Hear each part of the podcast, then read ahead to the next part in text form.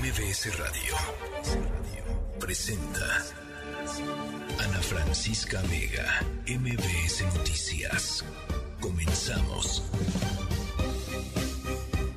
Seis de la tarde en punto, ¿cómo están? Me da mucho gusto que me acompañen esta tarde. Yo soy Ana Francisca Vega. Hoy, eh, martes 9 de mayo de 2023. Hay eh, mucha información y mucho análisis. Eh, esta tarde estaremos hablando sobre migración. El inminente fin del llamado título 42 en los Estados Unidos está provocando pues una oleada de personas migrantes tanto en la frontera de México con Guatemala como en la frontera de México con Estados Unidos, tratando de llegar a los Estados Unidos previo a el fin de este llamado título 42. Las cosas muy complicadas, estaremos conversando sobre ella. Eh, esta tarde se está reuniendo Mario Delgado con diputados de Morena. Hay un montón de temas políticos de los cuales vamos a estar eh, conversando. Por lo pronto, trascendió que parte de la agenda de esta reunión tendría que ver con el apoyo de diputados y diputadas de Morena en las elecciones del 4 de junio en el Estado de México y en Coahuila.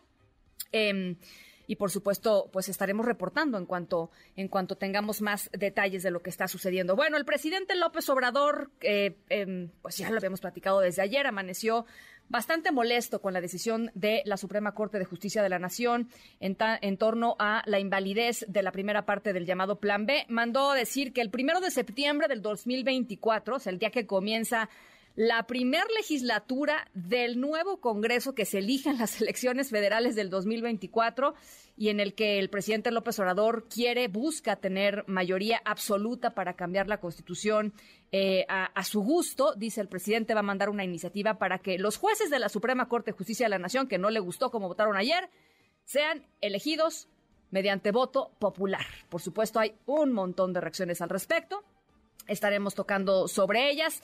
Eh, vamos a estar hablando sobre el Partido Verde. Caray, perdón, pero tenemos que platicar sobre el Partido Verde. Eh, el partido acomodaticio por excelencia ya fue aliado del PAN, ya fue aliado del PRI, por supuesto, ahora es aliado de Morena.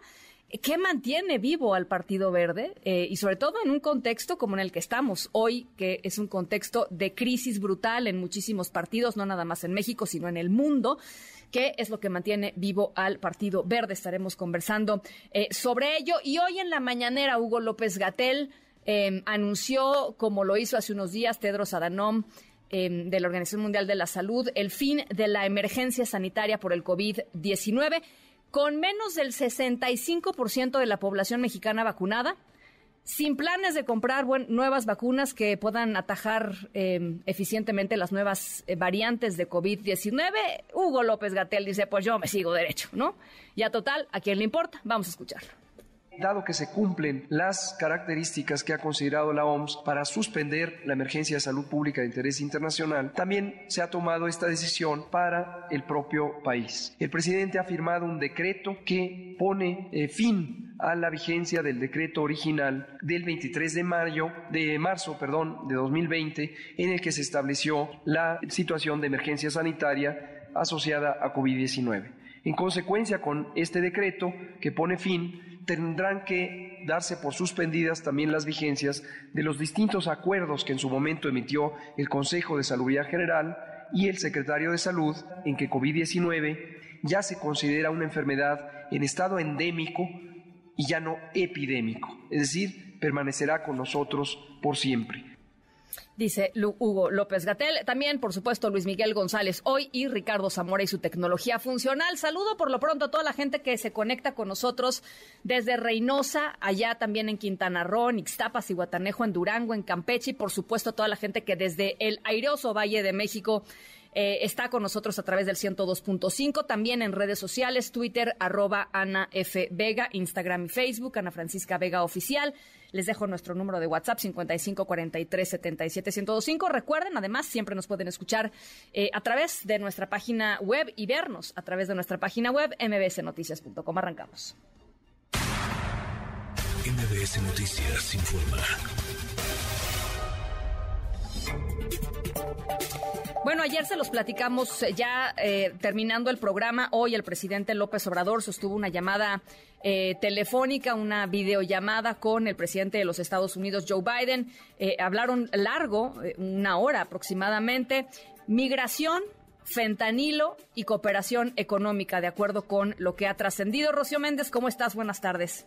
Buenas tardes, Ana. Hace cinco horas que se emitió un mensaje vía redes sociales por parte del presidente Andrés Manuel López Obrador.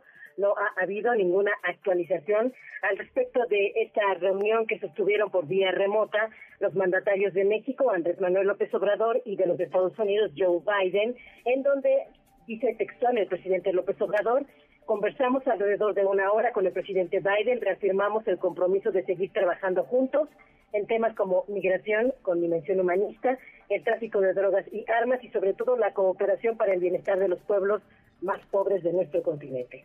Somos buenos vecinos y amigos, punto final a este mensaje. Ese respuesta al momento, Ana. Bueno, en donde se haya actualización, gracias Rocío, es de parte de los Estados Unidos. Eh, hay eh, el presidente eh, Joe Biden habló sobre lo que espera y lo que ha recibido del presidente López Obrador. Después, por supuesto, de esta llamada, esta es la actualización desde los Estados Unidos. Vamos a escucharlo.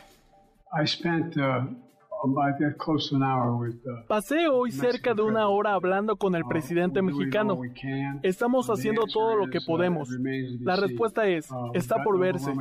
Hemos obtenido una cooperación abrumadora de México. También estamos en el proceso de establecer oficinas en uh, Colombia y otros lugares donde alguien que busca asilo pueda hacerlo primero pero está por verse. Va a ser caótico por un tiempo.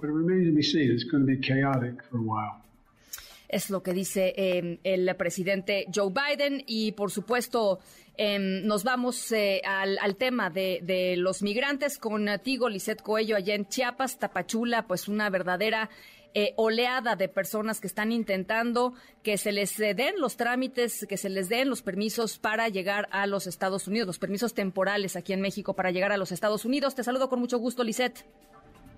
¿Qué tal, Ana Francisca? Muy buenas tardes. Te saludo con gusto. Efectivamente, como lo comentas, pues una nueva oleada masiva de unos cinco mil migrantes de diversos países está llegando al sureño estado de Chiapas, afligidos para procesar sus permisos y alcanzar a llegar, dicen, a la frontera norte de México a escasos días de que culmine el llamado título 42 eh, y bueno, pues convirtiendo esto en un caos tanto en las calles como en las oficinas de migración acá en la frontera sur. Ellos están desesperados, intentan ordenarse para poder pasar y obtener sus documentos que de acuerdo a los migrantes es una esperanza para llegar al llamado sueño americano, al menos así así lo ve Armando Montes, migrante de Venezuela.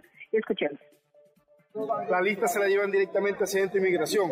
Inmigración va a llamar al grupo número 3. El que está anotado en el grupo número 3, está anotado por decir algo, cinco personas o sea, usted está solo, pero usted está con cinco personas. Esas cinco personas van para adentro ya directamente. ¿Qué le otorgan ustedes? Le entregan su permiso. Directamente la lista se va directamente adentro de inmigración.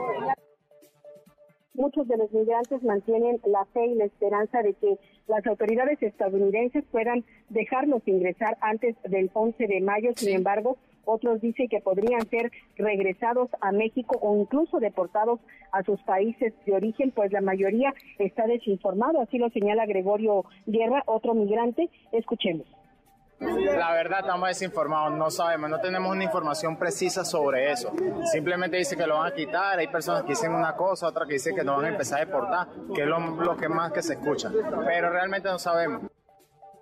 En Tapachula, un municipio fronterizo de México, se forman varias filas de hombres, mujeres y niños intentando pues ingresar a este centro de atención provisional donde expiden estos permisos por 45 días e intenten llegar a los Estados Unidos. Este fin de semana se incrementó la llegada de miles de migrantes. Están durmiendo en las calles, Ana Francisca, en las aceras y debajo de los árboles en espera de poder obtener un turno y lograr pues este permiso para salir y dirigirse a la frontera norte. Las autoridades tratan de trabajar lo más pronto posible antes eh, de que llegue el 11 de mayo, sin embargo, pues no les garantizan, por supuesto, de que estos documentos estén listos antes de esta fecha. Este sería el reporte, Ana Francisca. Pues eh, tremenda la situación, estamos en, seguimiento. Gracias, Lisette. Muy buenas tardes. Buena tarde.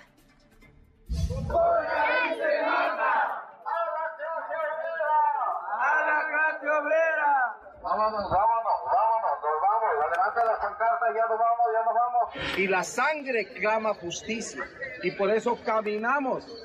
Vámonos, compañeros. ¡Alerta! ¡Alerta!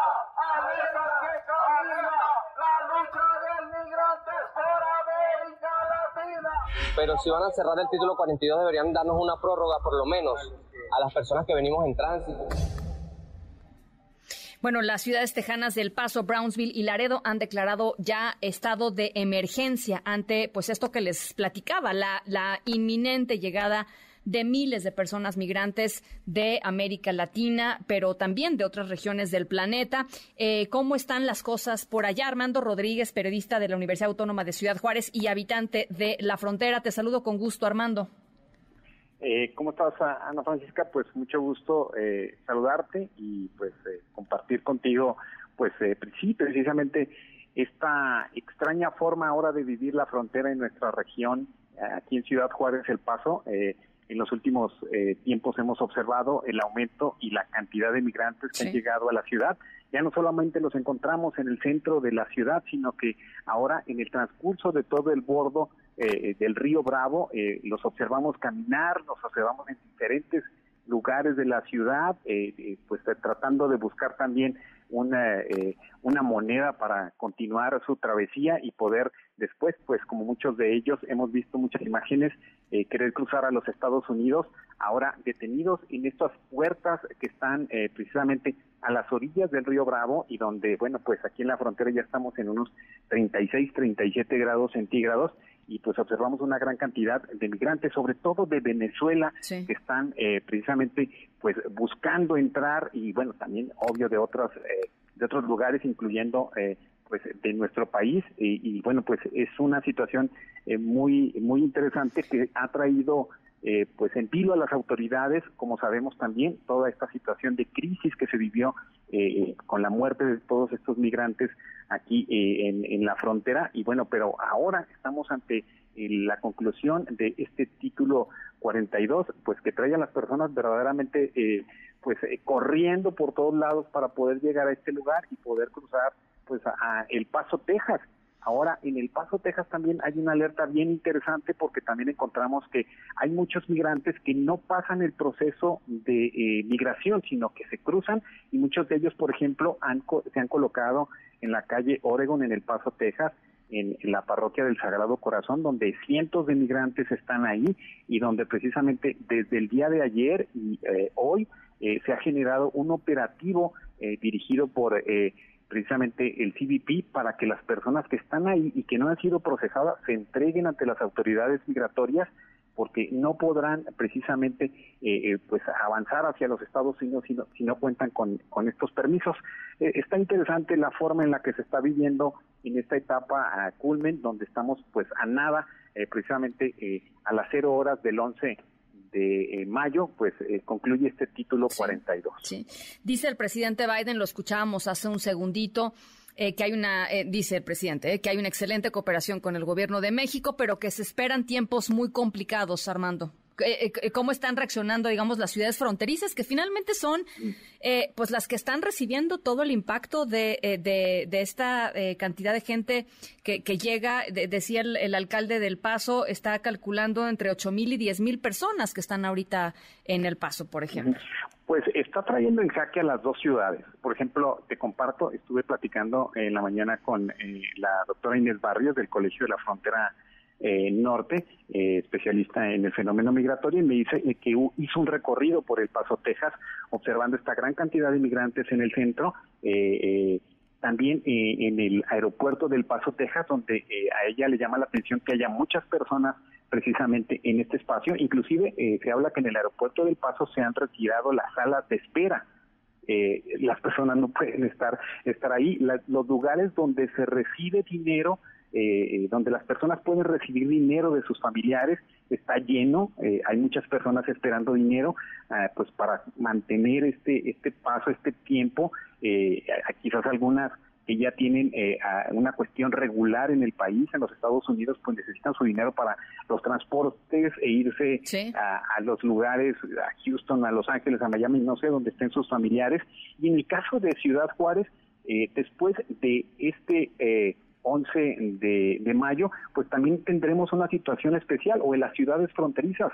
Creo yo que después de esto, pues tanto los ciudadanos de Cuba, Haití, Nicaragua, Venezuela, entiendo, estarán eh, pues siendo retenidos en México. Y entonces va a haber todo un trabajo de cómo acompañarles eh, porque después de esta fecha bueno ellos podrán eh, ellos serán retirados de los Estados Unidos regresados a México y bueno tendrán hasta cinco años de castigo eh, precisamente por entrar de una manera ilegal a los Estados Unidos. Entonces creo que viene una serie de complicaciones muy interesantes en las fronteras y en los lugares donde muchas de estas personas ya quieren quedarse si no pueden cruzar a los Estados Unidos quedarse ya de residencia en algunas ciudades fronterizas o en algunos lugares de México.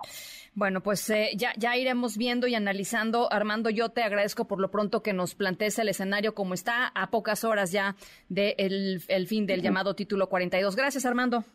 No, gracias a ti. Y un detalle bien significativo en la frontera que no habíamos visto en ninguna oleada de migrantes, aunque identificamos claramente que somos una ciudad de paso, se ha generado un tema muy interesante que es el tema de la xenofobia, el odio con el extranjero, que no se había generado o no se había percibido nosotros como ciudadanos de la frontera y, lo observamos esto que no se había registrado y entiendo que eh, vendrán tiempos complicados. Bueno, pues ya lo estaremos platicando. Gracias, Armando. Gracias. Eunice Randón, coordinadora de la organización Agenda Migrante. Eunice, eh, tu lectura de lo que está sucediendo y de lo que puede esperar la gente en los próximos, en los próximos días, las personas migrantes. Eunice. Bueno, pues yo creo que eh, lo que estamos viendo en la frontera, pues es como ya se mencionaba en este espacio, una gran concentración de personas migrantes. Por un lado, los traficantes engañando a los migrantes, diciéndoles que después del día 11 de mayo que termina este título 42, esa medida de salud pública que se ha extendido de forma exagerada, pues que van a poder ingresar a Estados Unidos. ¿Qué es lo que han hecho? Eh, también en las otras dos veces que según iba a terminar este título 42. Entonces los migrantes se engañan, la gente llega a la frontera, en diciembre del año pasado así sucedió, muchas personas migrantes que llegaron con la intención de pasar porque iba a terminar ese título, dos días antes de que terminara se canceló, el fin de esta de esta medida y al final bueno se ha extendido ahora parece que esta es la tercera y es la vencida. Sí se va a terminar este título 42 y bueno entonces lo que podemos esperar es una llegada masiva de personas migrantes que están siendo, repito, engañadas por los traficantes y llegando a, la, tanto en la frontera sur como norte de México. Hoy estamos viendo contingentes importantes de migrantes. Por el otro lado, Estados Unidos, que ya preveía esta llegada masiva, ha estado desde hace ya varias semanas sacando diversas medidas de control y securitización migratoria. Por un lado, dos centros de, de, de, procesamiento migrante, uno en Colombia y otro en Guatemala, que anunció recientemente, para que desde ahí hagan sus trámites y no lleguen a Estados Unidos. También va a seguir activa la CBP One, esta aplicación por medio de la cual pueden sacar o gestionar sus citas, que la verdad no ha sido funcional. Y también esta amenaza de que aquel que se atreva a pasar de forma indocumentada será castigado hasta por cinco años para no ingresar a Estados Unidos y si lo vuelve a intentar, pues también con algunas medidas penales. Pero la medida más preocupante, sin duda, bueno, también lo de los soldados, ¿no? 1.500 soldados que en total hacen cuatro mil con los que ya estaban ahí activos y el operativo especial anunciado por el gobernador de Texas, Greg Abbott, que tiene a diez mil guardias nacionales más mil doscientos policías estatales y una serie de tecnologías, incluso de inteligencia artificial, para detectar migrantes en la frontera. Entonces, eso es la amenaza, pero la más preocupante, repito, pues es este acuerdo que no entendemos muy bien con México, ¿no? Que, eh, que van a seguir regresando a personas de otros países al nuestro, que era pues parte de la preocupación de, la, de que estuviera activo este título, ¿no? Que regresaban a cientos de migrantes de otros lugares a nuestro territorio. Bueno, eh, a ver, Eunice, que sigue, parece que va a seguir pasando. A ver, eh, eh, ¿dónde está la política humanista de la cual hablaba el presidente López Obrador y que se anunció hace apenas algunos días diciendo, no, hay un hay un nuevo acuerdo de política migratoria humanista. lo que vemos es, es, otra cosa completamente distinto. Y por otro lado, y lo hemos platicado aquí un montón de veces, también relacionado con el tema del humanismo que que tanto dicen eh, eh, que está plasmado en la política migratoria regional.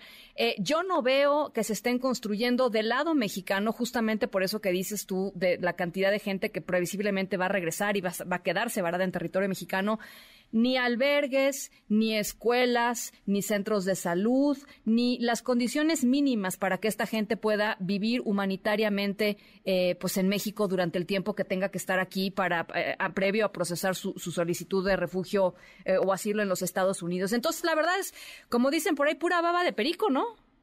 Pues en realidad, como bien dices, espero yo que la llamada de hoy, que no sabemos los detalles completos, pues al menos se haya acordado un mecanismo de recursos bilaterales para esa frontera, justo para lo que tú mencionas, para una gestión migratoria adecuada, porque es la sociedad civil y los religiosos quienes se han hecho cargo, algunos gobiernos locales que se han visto también pues obligados ante la situación, pero en realidad sí se requiere pues generar un modelo de pues gestión migratoria seguro, ordenado, humano, productivo incluso. Claro. Entonces, eh, ahí es donde yo espero que en la llamada de hoy hayan acordado no solamente este modelo humanitario, que así lo llaman, sino de retorno hacia México, sino que pues también el cómo ese modelo se va a aplicar en la frontera norte y con recursos para su gestión, porque de lo contrario, pues sí puede ser una bomba de presión, ¿no? Una olla de presión como ya estaba haciendo Ciudad Juárez, ya vemos ahorita cómo pues sí hay una concentración mayor a la que tradicionalmente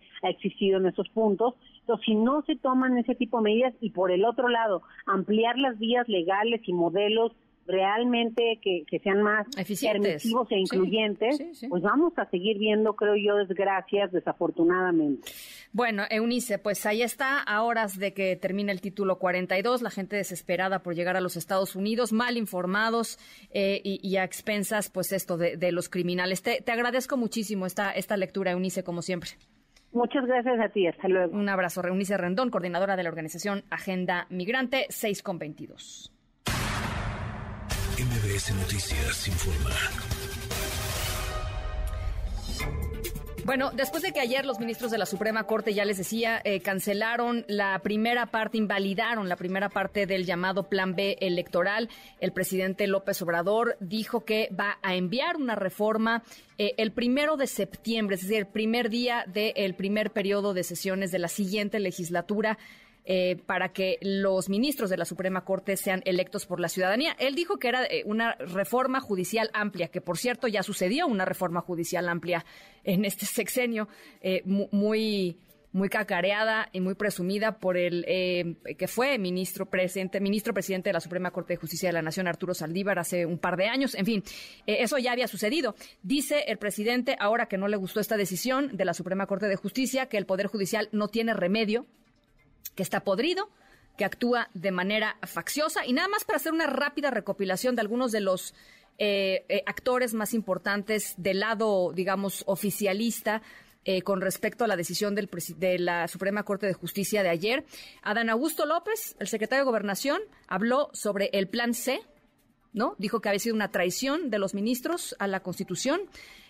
la jefa de gobierno, Claudia Sheinbaum, eh, habló sobre la necesidad de que los ministros sean electos por el pueblo, tal y cual lo plantea el presidente López Obrador, y em, Ricardo Monreal amagó con la posibilidad de un juicio político para los ministros de la Suprema Corte de Justicia de la Nación frente a esta em, decisión que no les gustó, no le gustó al oficialismo. Pero esto fue lo que dijo el presidente y lo que marcó el tono mm, esta mañana. Ahí viene el C. No tiene remedio el Poder Judicial. Está podrido están actuando de manera facciosa. Imagínense componerle la plana al poder legislativo. El poder ejecutivo lo elige el pueblo. Al poder legislativo lo mismo. El poder ejecutivo y el poder legislativo nombran a los ministros de la Corte. Y esos señores que ahora forman parte del Supremo Poder Conservador, que están dedicados a obstaculizar la transformación del país para sostener el viejo régimen, deciden que una ley enviada, una iniciativa de ley enviada por el Ejecutivo, aprobada por la Cámara de Diputados y por la Cámara de Senadores, no es válida porque los legisladores violaron los procedimientos internos Información sobre lo que pasó hoy, el día que transcurrió también eh, en la discusión del Plan B electoral eh, en la Comisión Permanente. Oscar Palacios, ¿cómo estás? Buenas tardes. ¿Qué tal, Ana Francisca? Buenas tardes. Justo antes de esta discusión, legisladores del PAN condenaron las declaraciones del presidente Andrés Manuel López Obrador, quien tras la anulación de la primera parte del Plan B de reforma electoral, aseguró que el Poder Judicial está podrido. En conferencia de prensa, la vicecoordinadora del PAN en el Senado, Kenia López Rabadán, destacó que la definición de la Suprema Corte de Justicia refrenda la confianza en las instituciones y hace patente la división de poderes en nuestro país. Lamentó en este sentido los ataques del presidente López Obrador contra la Corte y advirtió que lo que está podrido es Morena y su gobierno. Escuchemos. López Obrador nuevamente y enfurecido arremetió en contra de la Corte. Y desde aquí le decimos a López Obrador, Señor, lo que no tiene remedio es su obsesión por querer lastimar a los otros poderes. Lo que está podrido, señor López Obrador, es Morena y su gobierno. Y bueno, por otro lado, el coordinador de Morena, justo en la Cámara Alta, Ricardo Monreal, advirtió que el Congreso de la Unión podría realizar juicio político contra los ministros de la Corte, esto por la invasión de facultades a otros poderes al discutir justo la anulación de la primera parte del Plan B de reforma electoral, esto en el Pleno de la Comisión Permanente, Ricardo Monreal advirtió que las facultades de control parlamentario que ejerció la Suprema Corte de Justicia son indebidas.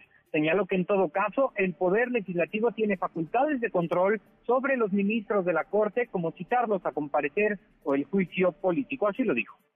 El Poder Legislativo tiene facultades de control parlamentario sobre los ministros de la Corte. Lo que sucede es que no los hemos ejercido, pero este Senado o el Senado o el Congreso nombra a los ministros de la Corte y tenemos la expectativa, posibilidad y facultad de citarlos a comparecer y también tenemos un recurso que poco se agota, que es el juicio político en caso de que se vulneren principios fundamentales de la Constitución y se reitere sistemáticamente la violación. Monreal Ávila se pronunció por impulsar una reforma al Poder Judicial para que los ministros de la Corte sean electos por el voto ciudadano, tal y como lo planteó el presidente López Obrador. Este es el reporte, Ana Francisca. Buenas tardes. Qué barbaridad. Gracias, Oscar. Muy buenas tardes. Hasta luego. Muy buenas tardes, hasta luego. Y en, en, estos momentos se están reuniendo, ya les decía hace ratito, a puerta cerrada, integrantes de la bancada de Morena en diputados con el presidente de su partido, Mario Delgado. Angélica Melín, ¿cómo estás? Buenas tardes. Hola Ana, muy buenas tardes, qué gusto saludarte. También saludos a los amigos del auditorio. Ya se está llevando a cabo esta reunión que bien comentas, fue citada desde el día de ayer. Los integrantes de la bancada de Morena fueron convocados a reunirse en las instalaciones parlamentarias para tratar asuntos electorales de acuerdo al aviso que se les compartió a los integrantes de la fracción morenista en San Lázaro se les le indicó a los congresistas desde el día de ayer que la cita era hoy a las 5 de la tarde en uno de los auditorios de la Cámara de Diputados donde suele reunirse la bancada pues que es la más numerosa en, Morena eh, la de Morena en la Cámara de Diputados Ana y bueno pues se les dijo que el tema central de la reunión sería el de la eh, discusión de el, cómo van las elecciones en el Estado de México y en Coahuila, que ya se desarrollarán en estas elecciones para gobernador el próximo mes de junio. Y bueno, pues ha llamado la diligencia nacional de Morena a los integrantes de su bancada en San Lázaro para tratar estos temas. Y bueno, pues qué apoyo se les va a pedir a los legisladores para que refuercen las campañas en estas dos entidades. Eh, también, eh, y a propósito de este asunto que se resolvió en la Suprema Corte de Justicia de la Nación, el tema del Plan B, la invalidación de una parte de esa reforma electoral a, través de leyes secundarias y bueno, pues lo que anunció Ana, el presidente de la República, bueno, pues el, coordinador parlamentario de Morena en redes sociales y también en pronunciamientos desde la Comisión Permanente, el diputado Ignacio Mier señaló que aprovecharían este encuentro con tema eh, electoral de acuerdo a la cita que se les hizo a los congresistas para tratar el asunto de la Suprema Corte de Justicia de la Nación y lo que está anunciando el Ejecutivo Federal, la propuesta de una em, iniciativa de reforma al Poder Judicial para pues, meterle mano a la actuación de la Suprema Corte y pedir que los integrantes de este alto tribunal sean electos eh, por el voto en, las urnas por parte de la ciudadanía. En ese marco, bueno, previo a esta reunión que ya está desarrollándose, tiene pocos minutos que inició en San Lázaro, en privado con el, con el líder nacional, Mario Delgado, exdiputado federal. Bueno, pues antes de esta reunión, la diputada Graciela Sánchez señaló que en el tema electoral, que es para lo que citaron a los diputados federales, bueno, pues consideran algunos de los integrantes de la bancada que va bien el asunto en el Estado de México. Bueno, pues sí, esperarán las instrucciones que les dé el dirigente Mario Delgado a los diputados federales. Vamos a escuchar lo que previamente comentó la diputada Graciela Sánchez, es la presidenta de la Comisión de Reforma Política en la Cámara de Diputados es que ya para poder tomar estrategias y para poder organizarnos, pues ya estamos a muy cortos días. Eh, la militancia de Morena está activa desde el día uno de la campaña y considero que vamos muy bien, no está muy competitiva la, la elección, vamos muy adelante, tenemos una gran ventaja de que va a ser una elección en donde va a haber un gran, este, un amplio margen de ventaja para, para nuestra candidata. Así, hay confianza, al menos en algunos legisladores de Morena, sobre cómo se está desarrollando el proceso electoral en el Estado de México y veremos al final de esta reunión, estamos pendientes, Ana, de lo que les diga el dirigente Mario Delgado a los diputados federales y sobre todo eso que dijo el coordinador Mier, que van a aprovechar el encuentro con Delgado Carrillo para plantearle el tema de esta reforma al Poder Judicial que ha anunciado el presidente de la República. Seguimos al tanto, Ana. Bueno, pues eh, por supuesto, cualquier declaración, cualquier información, regresamos contigo. Gracias, Angélica. A ti, hasta luego. De, lo que sí habló eh, Mario Delgado fue de eh, lo que el canciller Marcelo Ebrard habló también ayer. Dijo, ¿se acuerdan? Aquí lo platicamos dijo que si no había reglas claras al interior de Morena para elegir a su candidato a la presidencia, el proceso sería como estar en la ley de la selva. A Marcelo Ebrard le urge que se definan ya eh, pues las reglas para competir eh, él y aquí lo platicamos incluso con Marta Delgado, su coordinadora de campaña, bueno, su coordinadora eh, de, no, no, le llamemos campaña, su coordinadora de los esfuerzos para conseguir la candidatura de Morena, ¿no? Algo así, más o menos. Bueno, eh, que no hay piso parejo. Marcelo Ebrard insiste en que no hay piso parejo. Eh, y hoy le respondió a Mario Delgado. Dijo que sí habrá reglas y nuevamente, pero hasta que concluya la elección del 4 de junio, la elección a gubernatura en el Estado de México y Coahuila. Entonces vamos a organizarnos para que vayan a caminar. Pues, eh, ¿qué, ¿Qué van a hacer en este mes de mayo? Ya no hay sesiones. Entonces no quiero que se me vayan a aburrir, que se vayan a la lucha, al Estado de México y a Coahuila Ahí les voy a avisar que vamos a pasar lista para ver quién va y a dónde va y cuántos días va, porque seguramente todos en el 2024 pues van a querer ser candidatos. Y acuérdense que aquí, en este partido, amor con amor se paga. pues que son como niños de cuarto de primaria, ¿no? vamos a pasar lista, chicos. No, pues qué bonita libertad, ¿no? Qué bonita libertad de pensamiento, autonomía, eh, no, pues aquí se me alinean o se me alinean, dice Mario Delgado. Si no, no hay candidatura. Si no, no hay hueso para hablar, para hablar en castellano en las elecciones de 2024. Bueno, vamos a la pausa. Regresamos con Paula Sofía Vázquez, analista y escritora. Librazo que se aventaron eh, Paula Sofía eh, y, Tito Garza Onofre sobre el Partido Verde, la mafia verde, traición política y escándalos del Partido Verde Ecologista. Con eso y más, regresamos aquí en MBS Noticias. No se vayan, volvemos. En MBS, noticias que ponen de buenas.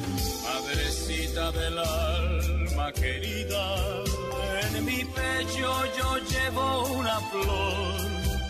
¿Y ustedes ya están listos para celebrar el Día de las Madres? Es una fecha muy importante, pero no solo para las familias, sino también para los comercios. Por ello se espera una derrama económica de 70.300 millones de pesos, según la Confederación de Cámaras Nacionales de Comercio, Servicios y Turismo, que recuerda que los giros comerciales más ocurridos este 10 de mayo serán joyerías, florerías, zapaterías y restaurantes. Así que anticípese.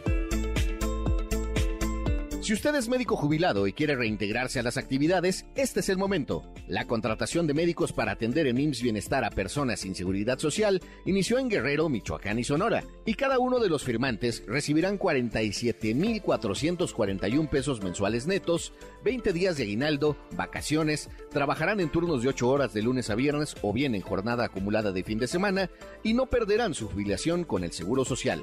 Las contrataciones seguirán en los estados de San Luis Potosí, Oaxaca y Sinaloa. Los interesados pueden informarse a fondo en el sitio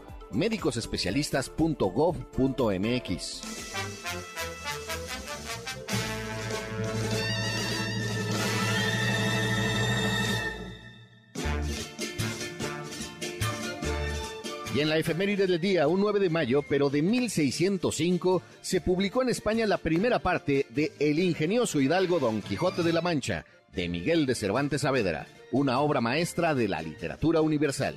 Para MBS Noticias, Javier Bravo.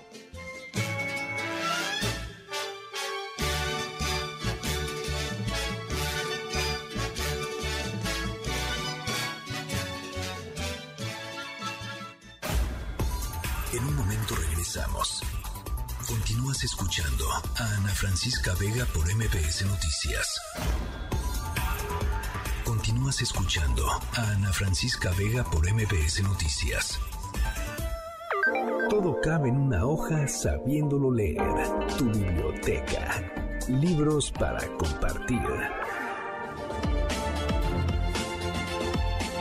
Bueno, em, desde hace varios años en que el Partido Verde Ecologista de México em, pues se participa en las elecciones, participa en los procesos electorales, em, ha sido aliado del PRI, ha sido aliado del PAN, ahora es aliado de Morena. El Partido Verde Ecologista de México, que no es ecologista, corrido por las asociaciones de partidos ecologistas del mundo que dijeron, no, guáchala, usted váyase para allá, eh, usted ecologista no tiene nada. Em, es el único partido que ha ganado eh, en cada sexenio. ¿Se dan cuenta? Es increíble lo que ha hecho el Partido Verde Ecologista. En cada sexenio, incluso cuando no gana eh, eh, el, el, voto popular. ¿Qué pasa con el propio partido? ¿Qué tiene el Partido Verde Ecologista? ¿O qué tiene el sistema de partidos en México que permite que algo así suceda? Esas son parte, algunas de las preguntas que Paula Sofía Vázquez y eh, Juan Jesús Garza Onofre, Tito Garza Onofre, con quien hemos platicado también aquí mucho en el, programa, se plantearon al escribir eh, La Mafia Verde, Traición Política y Escándalos del Partido Verde Ecologista. Paula Sofía, librazo que se aventaron y muy necesario además, Paula. Muchísimas gracias, Ana. Primero, pues muchas gracias por recibirme en el programa, muchas gracias y gracias por, por el espacio para hablar del verde. Hijos. Eh, sí, no, es, es un tema tenemos que hablar del verde, era segundo, la segunda opción de, de, A ver, eh, platícanos un poquito de dónde salió la curiosidad intelectual de entrarle, de entrarle a este tema, que te digo, me parece buenísimo porque que yo recuerde, no había muchos libros que trataran de explicar el, fenómeno que ha sido este partido.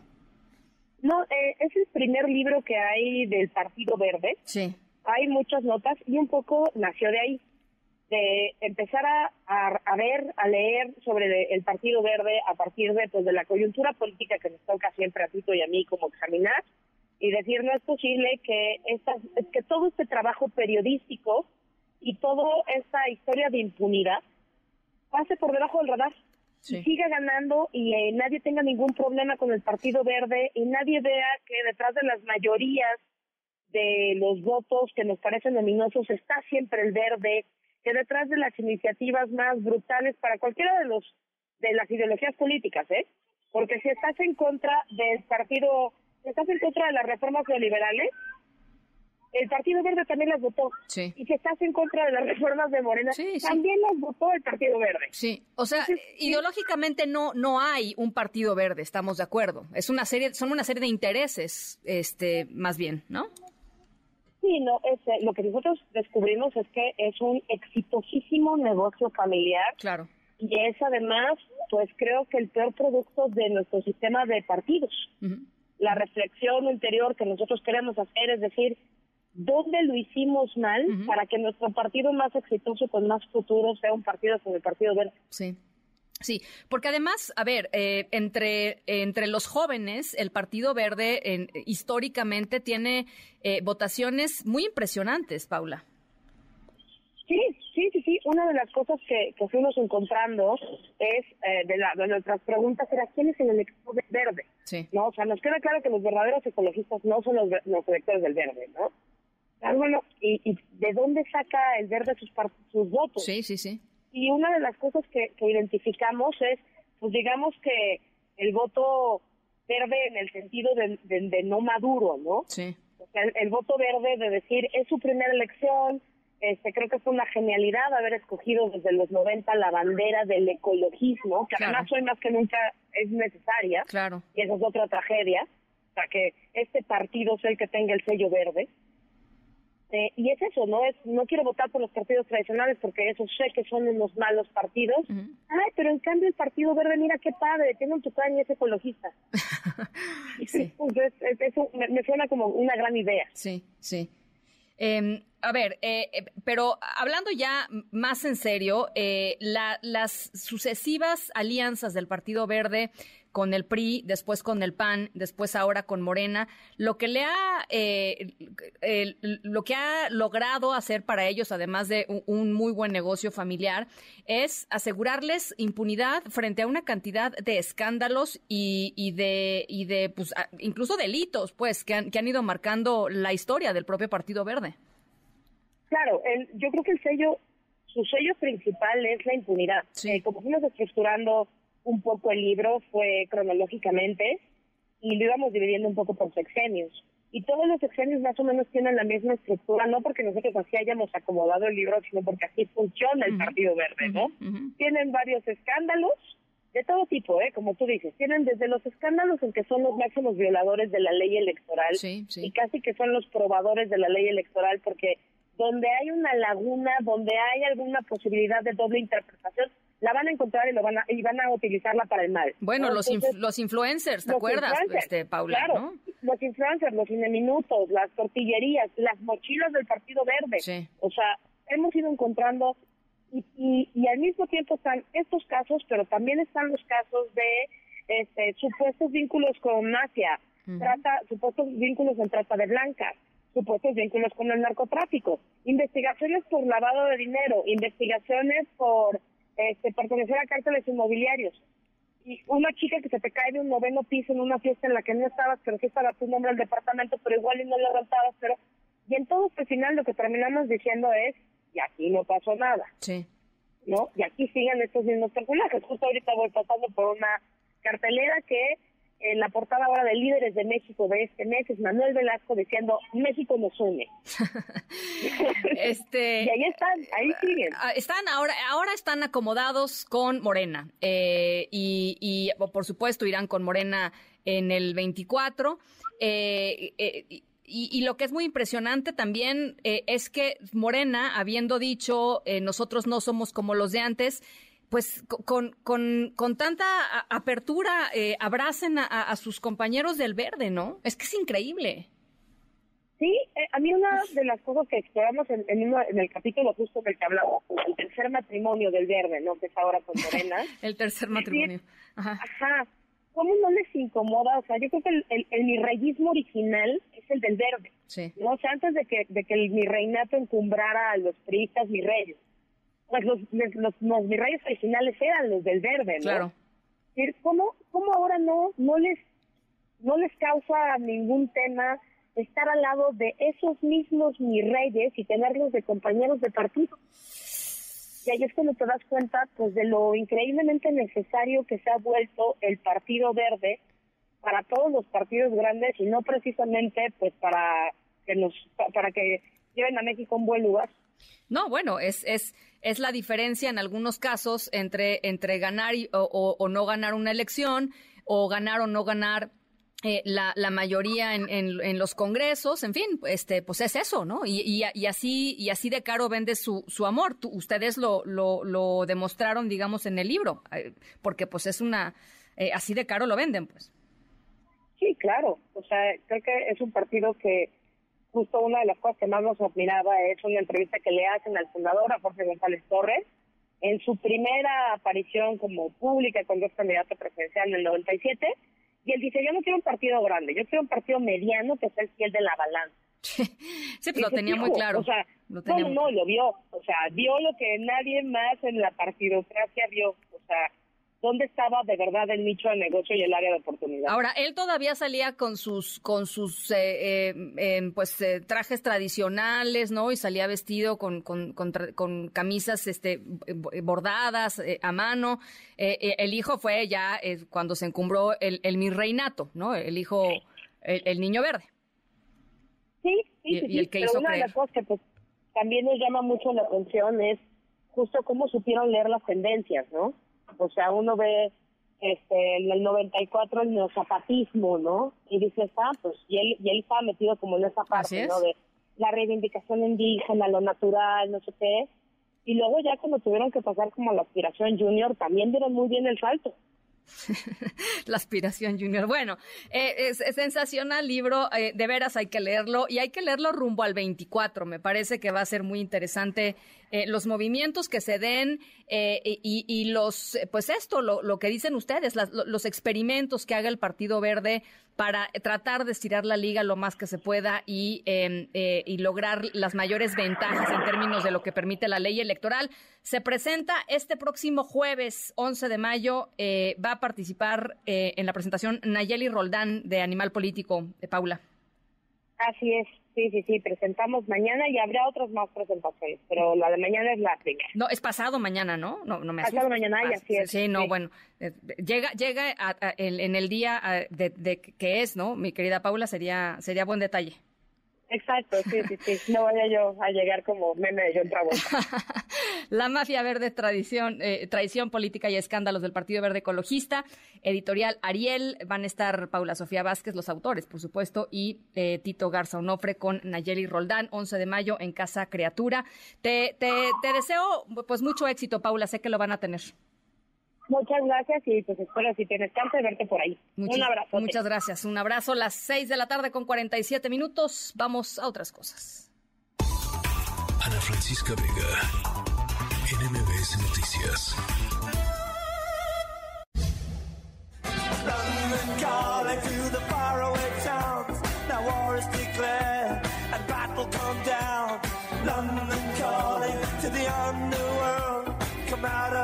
Poco estuvimos hablando de la corona real, de la em, celebración de la ceremonia de coronación de Carlos III. Y bueno, pues nos aprovechamos y nos quedamos en Londres porque allá es nuestra historia sonora.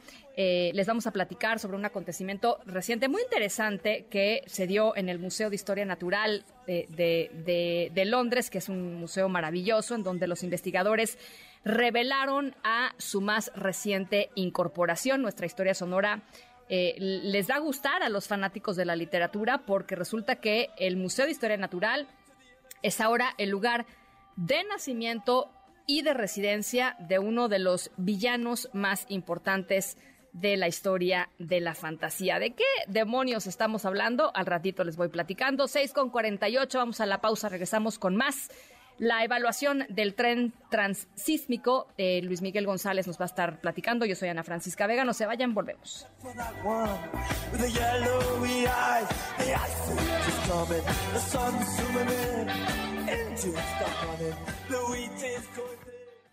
En un momento regresamos.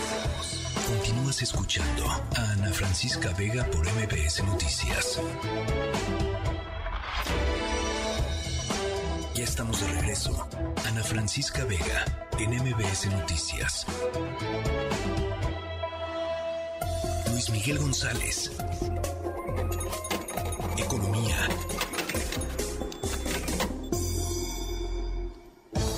Bueno, es buen momento para evaluar cómo es que va el proyecto, uno de los más importantes de la, eh, administración del presidente López Obrador, del tren transístmico. Luis Miguel González, te saludo con, con mucho gusto.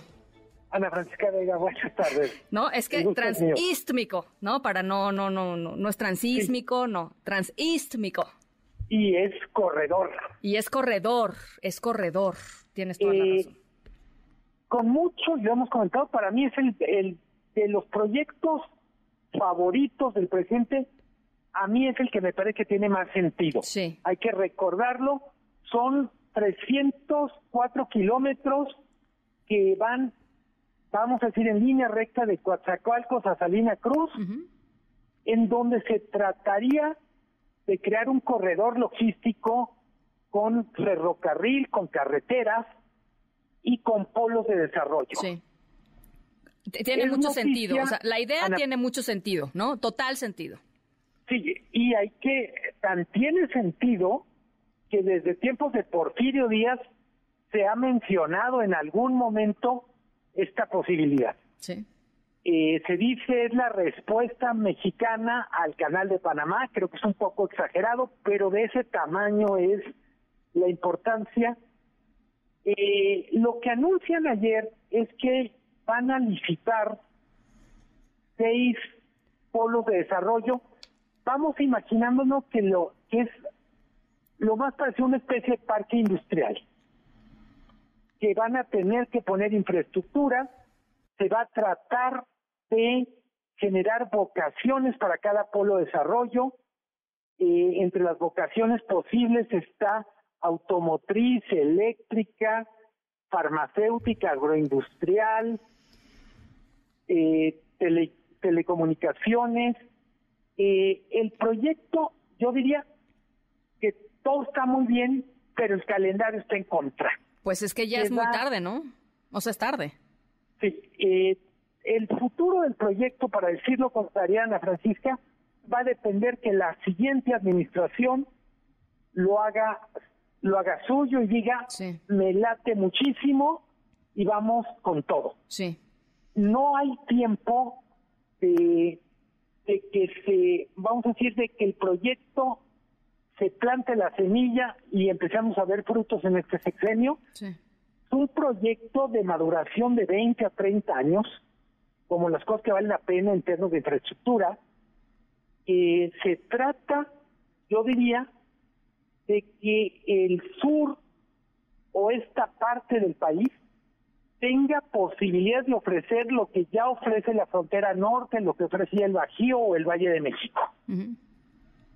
eh, el otro punto, Ana Francisca, que no se resuelve con lo que yo conocí ayer de economía, es una región Oaxaca, Veracruz, el sur, que en general eh, está muy débil en lo que se conoce como infraestructura social. Sí. Estamos hablando de vivienda, escuelas, hospitales, y en buena medida la lo que se ve bien en el mapa, lo que parece lógico que es, oye, ¿por qué no nos llevamos el desarrollo al sur? Pues solo es posible en la medida en que el sur tenga un imán lo suficientemente potente para atraer esa inversión que ahora está en otras regiones del país. Ahora, eh, Raquel Buenrostro va a ir a, una gira de trabajo a Estados Unidos, Canadá, Europa, me parece, va a visitar algunos países de Europa, tratando de, pues digamos, abrir el apetito de los inversionistas eh, para, para este proyecto. Eh, ¿Cómo calculas tú que, que va a regresar Raquel Buenrostro? Porque lo que tú nos estás diciendo, pues lo, lo saben, digamos, los que conocen y son, son los ABCs de casi cualquier empresario, ¿no? tengo, tengo la impresión que eh, no va, en la gira, no va a promover, eh, va a promover una idea que es el corredor y probablemente uno o dos de los polos de desarrollo. eh, ¿Qué creo que puede pasar? Eh, probablemente eh, China o algún país que no tenga tan invertido en el norte del país, claro pueda tener el incentivo de decir, aquí me convierto en cabeza, literalmente en cabeza de ratón, perdón la expresión, en el sentido de, tengo posibilidades de aquí sí yo encabezar, empezarlo a hacer a mi modo. Creo que lo más complicado va a ser llevarse empresas que ya están en otra zona del país. Claro. Porque en buena medida eh, ya están arraigadas, ya tienen sentido. Vamos a decir, todo lo que hemos hablado de Tesla pues Tesla quiere apostar fundamentalmente por Nuevo León, por Coahuila, y tenemos que encontrar como país otras empresas de ese tamaño, automotrices, alguna empresa de maquinaria. Eh, me llama la atención todavía en el proyecto, necesitamos que los propios gobernadores también levanten la mano y digan, bueno, yo pongo esto. Pues sí. Bueno, eh, pues lo conversamos, ¿te parece? Cuando haya más claridad de qué termine sucediendo con, con este impulso del gobierno federal. Totalmente de acuerdo y de verdad eh, el proyecto vale mucho la pena, aunque le falten todavía por llenar muchos, diferentes muchos puntos en blanco, ponerles caritas y, y detalles. Bueno, pues esa es una, es una buena noticia. Gracias, Luis Miguel. Un abrazo, Ana Francisca. Buenas tardes. Igualmente, el corredor transístmico, las 6 con 58. Ana Francisca Vega, NMBS Noticias. En un momento regresamos. Continúas escuchando a Ana Francisca Vega por MBS Noticias. MBS Radio presenta Ana Francisca Vega en MBS Noticias. Continuamos.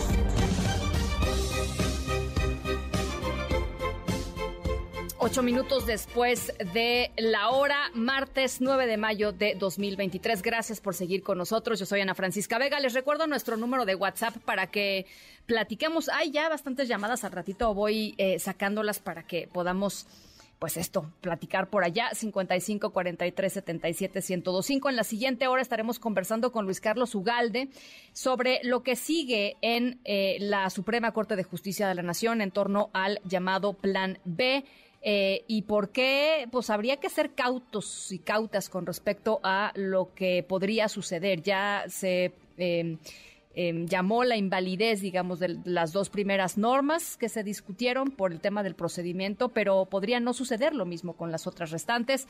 Eh, vamos a platicar sobre ello. Además, por supuesto, Ricardo Zamora y su tecnología funcional. Por lo pronto, la información más importante de esta tarde, el Congreso de la Ciudad de México eh, vaya cosa la que se armó eh, por la aprobación de la llamada ley Godoy, así se le conoce a esta ley, porque dice la oposición va a facilitar el proceso de que Ernestina Godoy Ramos eh, se quede en la Fiscalía General de Justicia de la Ciudad de México por cuatro años más.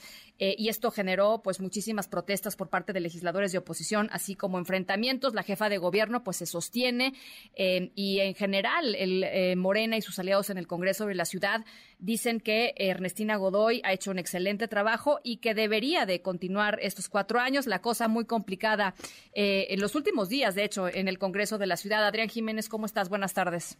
¿Qué tal? Buenas tardes, Ana Francisca Auditorio. Así es, este martes Morena y aliados aprobaron en el Congreso de la Ciudad de México estas reformas a la ley orgánica de la Fiscalía General de Justicia Capitalina, mientras que legisladores del PAN y algunos simpatizantes protestaban afuera del recinto de Donceles, mientras se llevaba a cabo esta manifestación en la que algunos diputados denunciaron agresiones en tribuna, Octavio Rivero, presidente de la Comisión de Procuración de Justicia, presentaba el dictamen por el cual se establece este proceso de ratificación del titular o la titular de la Fiscalía Capitalina o en su caso la designación del fiscal mediante una terna. Durante su exposición el morenista rechazó que su bancada estuviera operando a favor de la actual fiscal, como lo señalaban los panistas que llamaron a estas modificaciones, ya lo señalaba la ley Godoy. Vamos a escuchar. Lo que hoy estamos dictaminando no busca en ningún sentido facilitar el camino para una posible ratificación del actual titular de la Fiscalía Capitalina, como algunas diputadas y diputados de la oposición lo han querido hacer valer, hacer ver, perdón, e imponer ante la opinión pública, sino que en realidad es un trabajo legislativo de carácter previsor. Buscamos más bien dos objetivos para el órgano ciudadano denominado Consejo Judicial Ciudadano de la Fiscalía General de Justicia los cuales son, uno, configurar un adecuado cumplimiento a nivel de leyes secundarias del mandato constitucional que recaiga en el Consejo Judicial Ciudadano.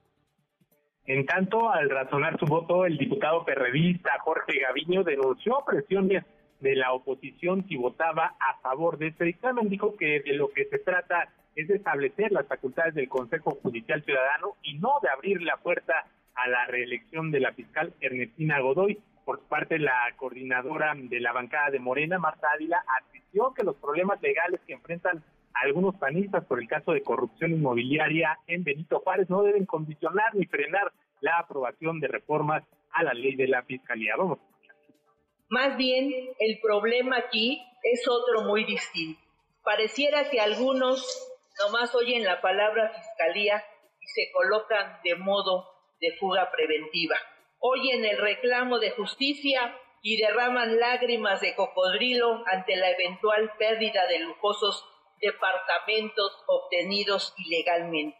Pero a ellos recomendamos serenidad y paciencia, por lo que tenemos que hacer ahora es nuestro deber legislativo para regular estos procedimientos constitucionales. Con 34 votos a favor, uno en contra de la diputada periodista Polinia Romana y una abstención. El dictamen fue aprobado en el pleno, en el pleno del Congreso local. Afuera los panistas denunciaron que les impidieron ingresar al recinto y acusaron a Morena de aprobar, dicen ellos, en lo oscurito este proceso para ratificar a Ernestina Godoy como fiscal general de justicia. Y bueno, comentarles finalmente que la jefa de gobierno, Claudia Sheinbaum, responsabilizó al PAN encabezar estas protestas afuera del Congreso Capitalino mientras que se discutían estas reformas a la ley orgánica de la Fiscalía. La funcionaria pues aclaró que pues eh, los que los inconformes son los que no quieren transparencia y no quieren justicia. Ana Francisca Auditorio, la información que... Te lo agradezco mucho. Gracias, Adrián. Buenas tardes. Muy buena tarde. Hoy el Departamento de Tesoro de los Estados Unidos sancionó a otro de los hijos de Joaquín El Chapo Guzmán y a tres de sus socios cercanos eh, por presunta implicación en el tráfico de fentanilo y otras drogas sintéticas. Hatsiri Magallanes, ¿cómo estás? Buenas tardes. Así es, ¿qué tal, Ana? Muy buena tarde. Pues el Departamento del Tesoro de Estados Unidos sancionó a Joaquín Guzmán López, hijo de Joaquín El Chapo Guzmán, así como a tres integrantes de una red del cártel de Sinaloa, supervisada, por supuesto, por los Chapitos. Todo esto por su implicación en el tráfico de fentanilo. El subsecretario del Tesoro para Terrorismo e Inteligencia Financiera, Brian Nilsson, expuso que la acción del día de hoy es una continuación del esfuerzo por interrumpir esta cadena de suministros global del fentanilo ilícito incluyendo a productores, proveedores y también transportistas. Advirtió que el Tesoro, en estrecha colaboración con el gobierno mexicano y también las agencias estadounidenses, pues seguirán haciendo uso de sus facultades para perseguir e interrumpir las actividades de los chapitos y también del cártel de Sinaloa.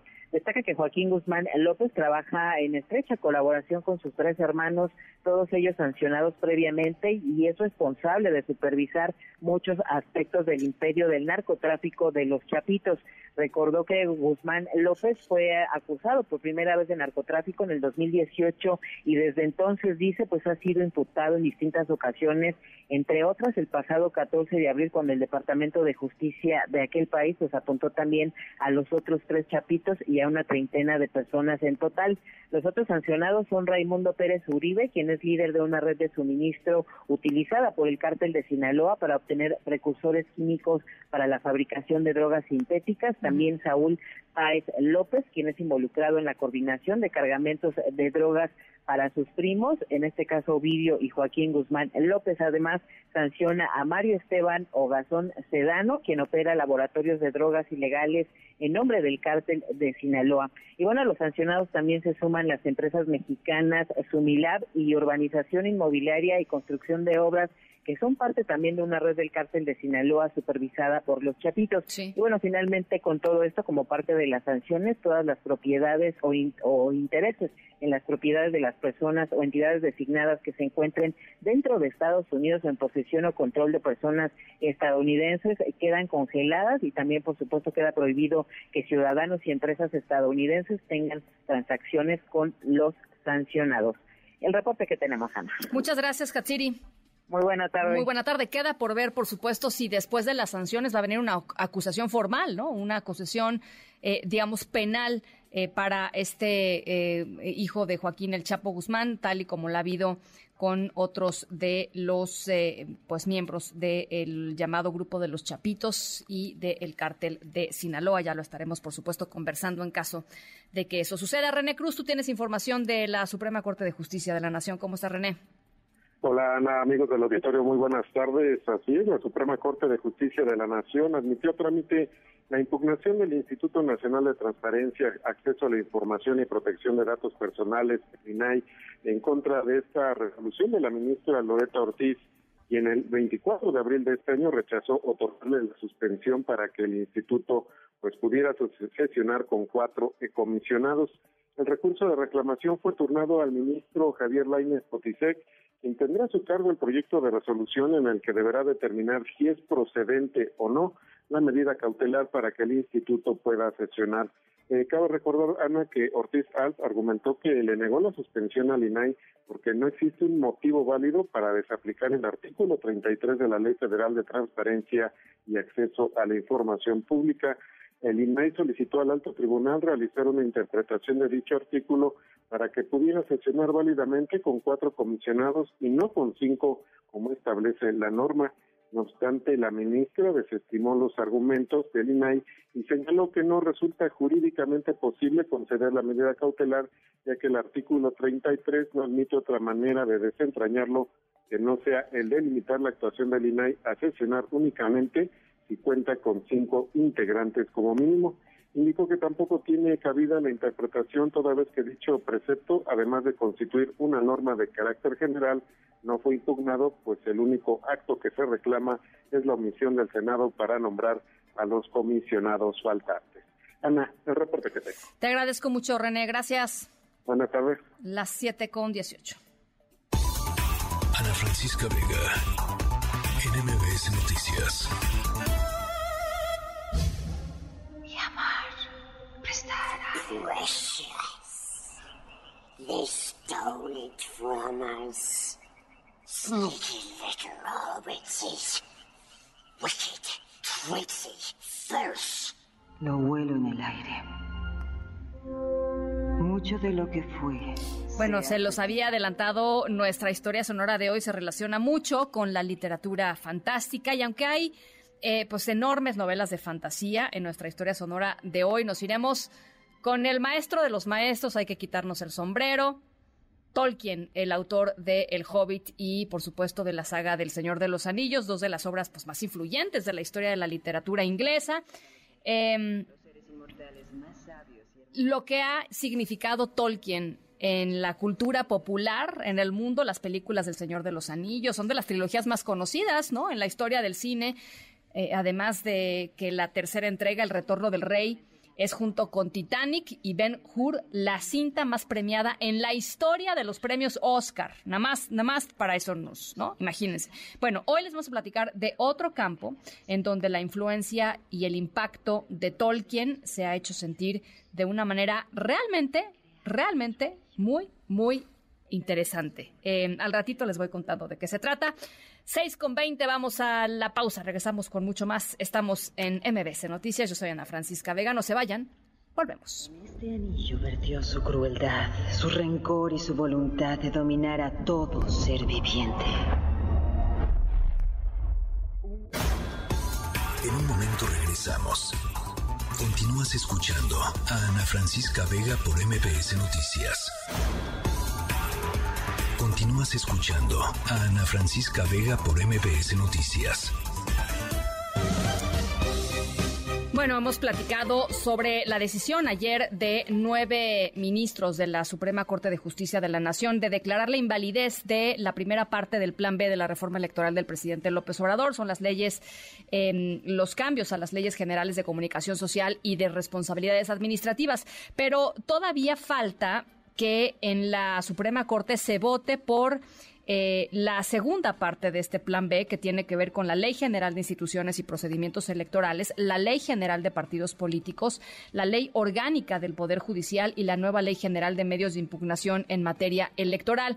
Para muchos observadores, pues este segundo paquete, en términos de sustancia, en términos de fondo, es todavía más importante, o en términos de lo que podría suceder con el sistema electoral de, de no de declararse eh, de no declararse inválido que la primera parte del plan B, además de que eh, pues hay eh, cosas distintas que sucedieron en la aprobación y en la promulgación de este segundo paquete, digamos, del plan B que vale la pena eh, tocar porque pues no son las mismas circunstancias en las que se dio y probablemente no serán los mismos argumentos y quizá no serán los mismos votos en la Suprema Corte de Justicia de la Nación. Luis Carlos Ugalde, director general de Integralia Consultores, me da mucho gusto platicar contigo como siempre, Luis Carlos.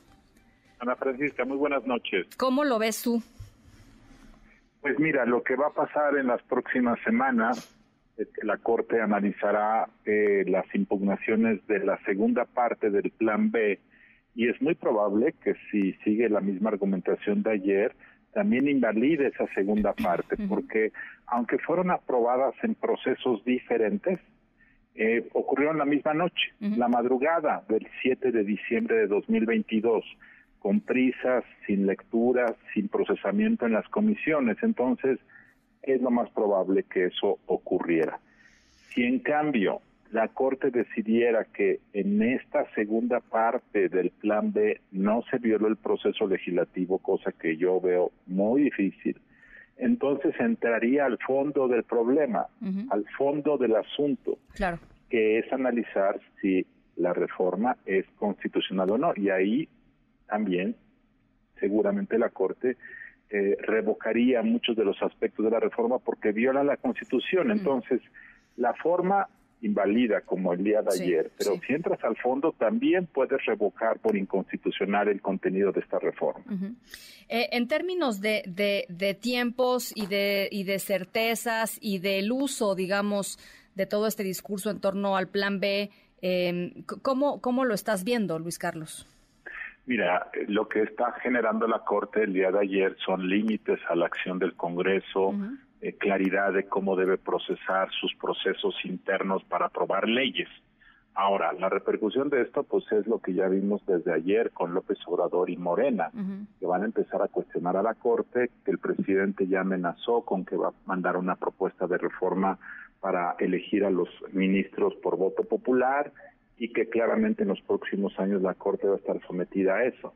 Si Morena llegase a ganar la mayoría calificada en el Congreso mexicano, sabemos ya lo que va a ocurrir. En 2024 se va a reformar la Constitución, eh, se va a cambiar la composición de la Corte y López Obrador va a pedir que todos los ministros se elijan por voto popular.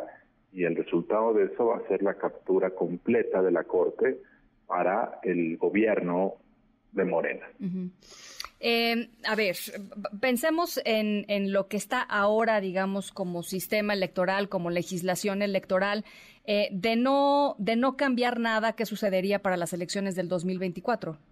Se van a organizar como se han organizado siempre, es decir, con la misma estructura del INE, con las mismas reglas del juego, eh, y creo que eso genera, pues es una muy buena noticia para el país, es decir, no hay sorpresas. El INE funciona básicamente como lo conocemos.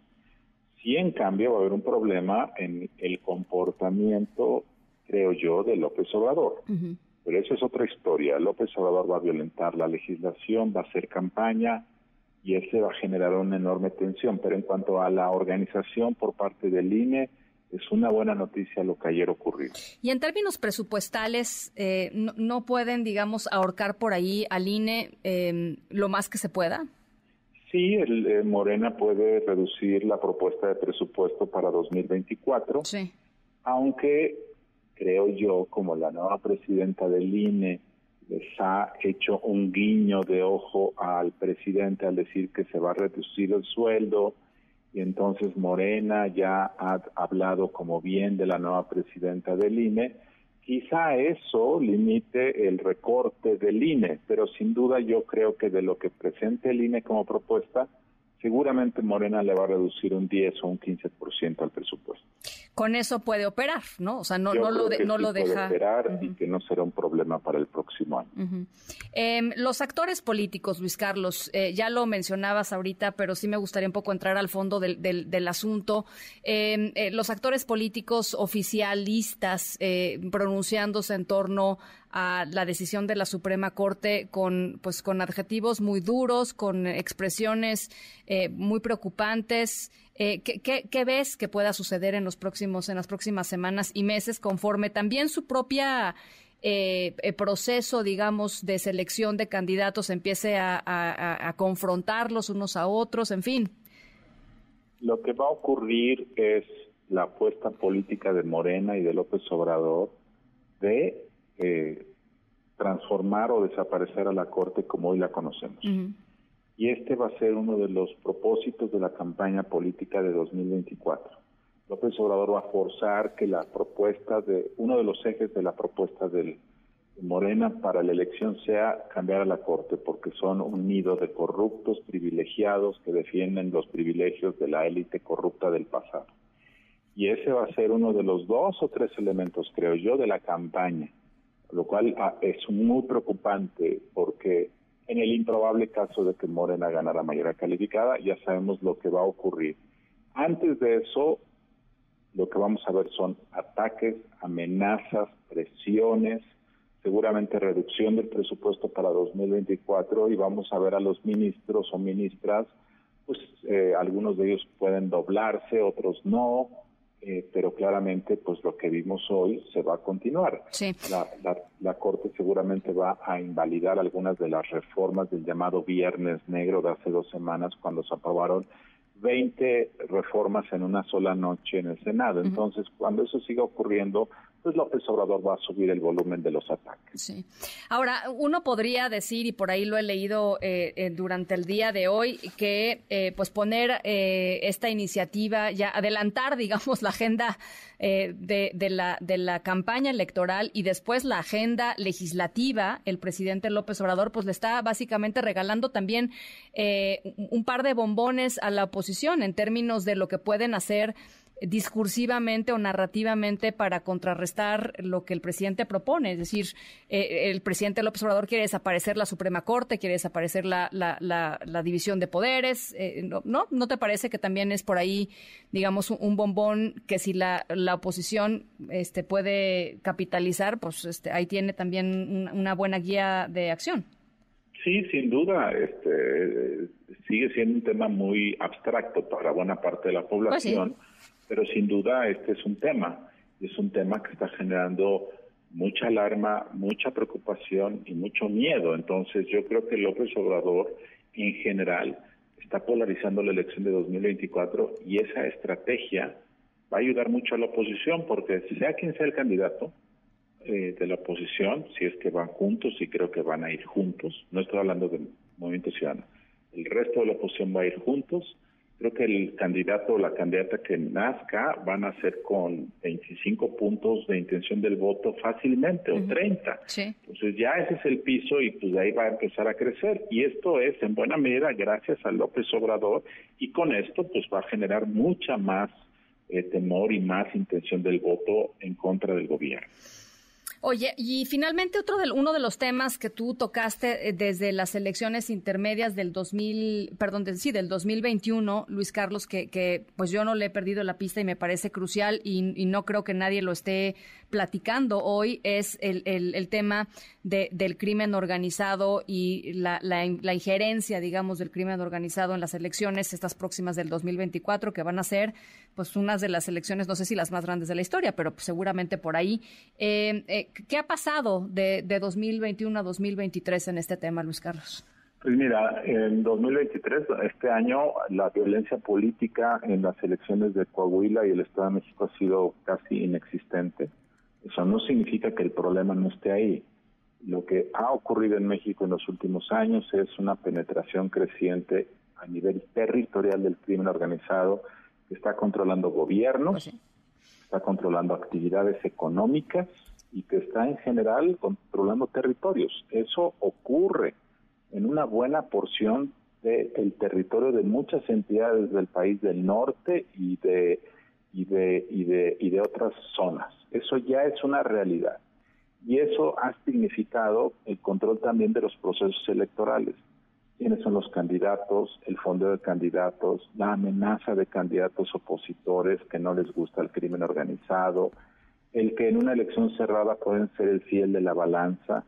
Esto es una realidad. Y como ha habido un silencio del gobierno de López Obrador en este tema y la oposición temerosa en este tema porque pues nadie quiere denunciar el crimen organizado.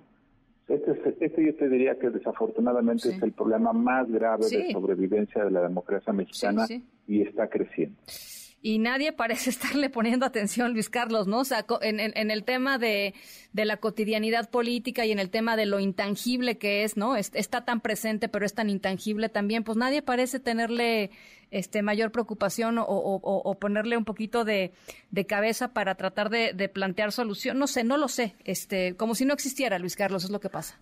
Tienen miedo de denunciar y nadie está tomando en serio esto, pero muy pronto probablemente nos demos cuenta de que estamos ya capturados, de que el crimen organizado ya capturó el proceso político electoral democrático y eso es sumamente grave, de verdad, Ana Francisca. Bueno, pues ahí está. Nos interesaba mucho escuchar eh, tu lectura de lo que sucedió eh, ayer en la en la corte y lo que viene en la corte con lo que con lo que se tendrá que discutir sobre la, siguiente parte del Plan B.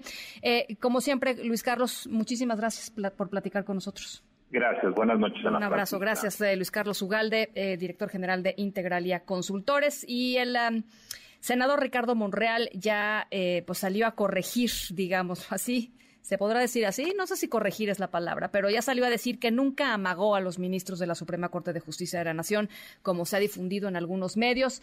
Eh, el amago tenía que ver con la posibilidad de juicio político. Aquí lo escuchamos. Eh, dice la gente de Ricardo Monreal, solo se refirió el senador a las facultades de control del Senado y del Congreso de la Unión. O sea, como diciendo, ahí están, pero no es amago, ¿eh? O sea, nomás se las estoy recordando, pero no se vayan a sentir amenazados, solo se las estoy recordando. Vamos a escuchar cómo lo dijo Ricardo Monreal. El Senado y el Congreso ejerce facultades de control sobre el poder ejecutivo y el poder judicial en el Poder Judicial también existen esas facultades de control. Cuando ejercemos facultades de control con el Ejecutivo, en comparecencias, en información o en el propio informe presidencial, y en el caso de ministros incluso podríamos agotar las comparecencias o cualquier otro tipo de procedimientos. Mencioné, porque es una facultad de control, el juicio político, pero no 35 después de la hora. Ana Francisca Vega, NMBS Noticias.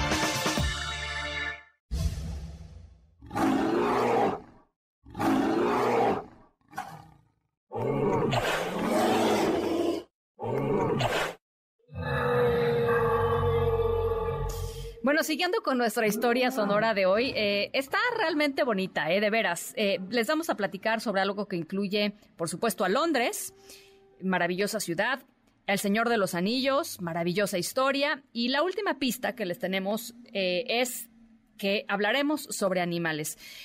la obra de Tolkien, impactante, la huella cultural que ha dejado. Y el reino animal no es la excepción. Desde la publicación del Señor de los Anillos, pues muchas especies de animales han sido nombradas en honor a personajes de la propia eh, trilogía del Señor de los Anillos. Uno de los más populares es Gollum, ¿no? Eh, que comparte nombre con arañas, con tiburones, hay un tiburón Gollum, con peces, incluso sapos, hay hormigas, Gollum. Em, también hay un dinosaurio, el Sauroniops, que recibe el nombre por el villano de los libros, el señor oscuro Sauron. Le pusieron a un dinosaurio Sauroniops.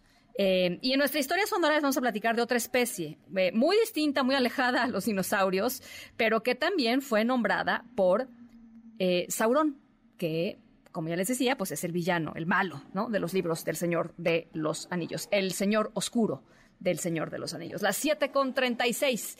Al ratito les platico de qué animal estamos hablando y cómo se llama. Eh, vamos a la pausa, regresamos con mucho más. Estamos aquí en MBC Noticias. Yo soy Ana Francisca Vega. No se vayan, volvemos.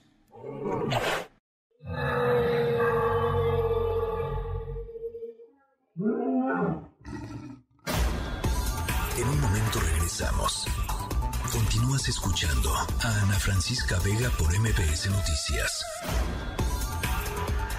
Continúas escuchando a Ana Francisca Vega por MBS Noticias. Tecnología funcional con Ricardo Zamora. Ricardo Zamora, hoy vienes a hablarle a la chaviza. Sí, pues pues yo te diría que sí, y, algunos más. Eh, sí, también, este, sí. ahorita que lo dije, pensé, no, no necesariamente. O sea, de hecho, es todo el punto es no necesariamente, ¿no? Traigo, traigo una historia que conecta justamente con eso. A ver. Hace, hace, hace un año, más o menos, Ana, que sería como marzo, marzo, abril del, del 2022, estábamos platicando acerca de unos unas certificaciones de carrera, cursos online o cursos, cursos en línea, eh, bajo demanda que traía Google y que se llaman certificados de carrera. En su momento dijimos, oigan, pues están llegando, hablan de, cuatro diferentes cursos en el sector tecnológico, vinculados a necesidades que tiene el, el país y diferentes industrias. Sí. Eh, aquí apoyado por una plataforma en línea que se llama Coursera y también con una ONG eh, que se llama Inroads y este proyecto en conjunto no solamente ofrecía que estos cursos estuvieran disponibles para quien pudiera absorber el costo económico, que es mínimo, ¿no? pero que estuvieran buscando cursos para ingresar a la industria de la tecnología de la mejor manera, tal vez estaban pensando en cambiar carrera o estaban desempleados por la pandemia o estaban queriendo pues una mejoría económica en, su familia, ¿no? Y eh, además de esto, pues se ofrecieron 25 mil becas, ¿no? distribuidas este, con aliados como esta ONG que te digo, o el gobierno de la Ciudad de México en el caso de los pilares. ¿no? Ahora, eso estábamos platicando eh, hace un año. ¿Qué ocurrió durante ese año? México y otros países de la región, Argentina, Colombia, Chile, también tuvieron programas similares. En Latinoamérica, 21.500 personas obtuvieron uno de estos certificados de carrera y después de concluir su certificación, el 85% de los graduados, 8.5 de 10, reportaron tener un impacto positivo en sus carreras. Esos son los números, Ana, pero ahora me voy a ir a ejemplos. Este, un tocayo, Ricardo, es un biólogo de profesión y maestro eh, por vocación, sin embargo, a partir de el nacimiento de su hija empezó a buscar nuevas oportunidades laborales pues para estar más tiempo con su familia. Encontró este, estos certificados de carrera, contactó a esta organización que se llama Inbronx y después de completar la certificación obtuvo un empleo enfocado en diseño de experiencia UX o experiencia de usuarios. UX es el término tecnológico y gracias a esta certificación pues fue contactado por reclutadores de otras empresas. Es decir, no solamente encontró un empleo, sino se insertó dentro de una industria más lucrativa que ofrece incluso dentro de los primeros momentos de una carrera en el sector tecnológico mejores ingresos y pues evidentemente en una historia que contar, ¿no? Otra, eh, Galo es una persona trans no binaria de Nuevo, de Nuevo Laredo, Tamaulipas, ha llevado una carrera de 10 años como administrador de proyectos o project manager, pues como se le conoce en la industria a su profesión o a su empleo, dos licenciaturas, una especialidad y no lograba encontrar empleo. Entonces, en una feria, justamente una feria de empleo, enfocada a la comunidad trans, conoció este proyecto y en dos semanas, después de que terminó su certificado, ya tenía un nuevo empleo en un puesto más alto que el de su trabajo anterior. Entonces, ¿qué es lo que ocurre, Ana? Que este año el proyecto le fue tan bien que esas 25 mil becas ahora hay disponibles para México 95 mil. 35 mil se van a entregar en colaboración con esta organización que te digo, Inroads, y el resto, pues, con aliados de gobierno y universidades. Es curioso porque cuando platicamos esto hace un año, pues algunos representantes de la academia decían, no, no, no, es que no es lo mismo estudiar una carrera que estudiar estas certificaciones online, porque con cierto, eh, digamos, con cierto escepticismo veían que existían estas posibilidades, pero las necesidades ahí estaban, tal vez los números no estaban en nuestros países y región para entender un poco la dimensión de qué realmente son y a quién están buscando atender, y la verdad es que afortunadamente ya tenemos una historia una historia positiva, no solamente en México sino, y, sino en la región. Me gusta muchísimo. A ver, sí, dale, dale. Para aquellas personas que estén interesadas, los cursos ahí están, siguen siendo los mismos, análisis de datos, gestión de proyectos, soporte de tecnologías de la información y diseño de experiencia de usuario. No se necesita ser experto en la tecnología, pueden empezar de cero, no se necesita hacer una genialidad en las matemáticas, eso no tiene nada que ver. Si usted está interesado en encontrar un empleo y cree que esto le hace sentido, échale un ojo. Están en la plataforma de Coursera, insisto, el costo es, significativo, este, un poco significativo, perdón. Ahora, si usted necesita una beca, hay una dirección electrónica que se llama becas.inroads.org.mx. Ahí usted encuentra toda la información si le costó ahorita apuntarlo, busque certificados de carrera de Google, ahí en México, va a encontrar la información.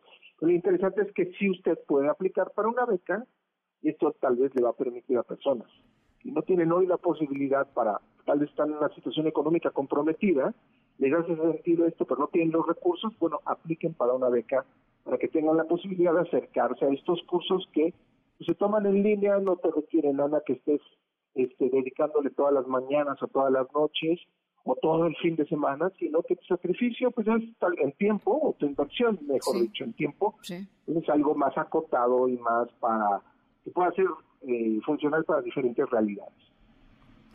Pues me gusta mucho, eh, eh, como, como dije al inicio, claro, no necesariamente tiene que ver con con la edad de las personas, sino con la necesidad de reinventarse en un en una, pues, ambiente laboral eh, cada vez más competitivo y también cada vez más abierto y con más oportunidades para poder desarrollarte, Ricardo. Y creo que es bien importante también, pues esto, que tengamos muy consciente que existen esas posibilidades y que se puede aprender de cero a la edad que quieras. Exacto, y que yo creo que la palabra con clave es lo que la que acabas de mencionar, Ana, es reinventarte, es entender que tal vez hay algunas cosas ya se agotaron y que hay recursos para abrir otras puertas que te permiten dar pasos sólidos en otra dirección y en otro casi, camino y que te ayudan a, te ayuden a, reinventarte y a mejorar este, tu vida y la de las personas que te rodean. O sea, es para eso que estos certificados están.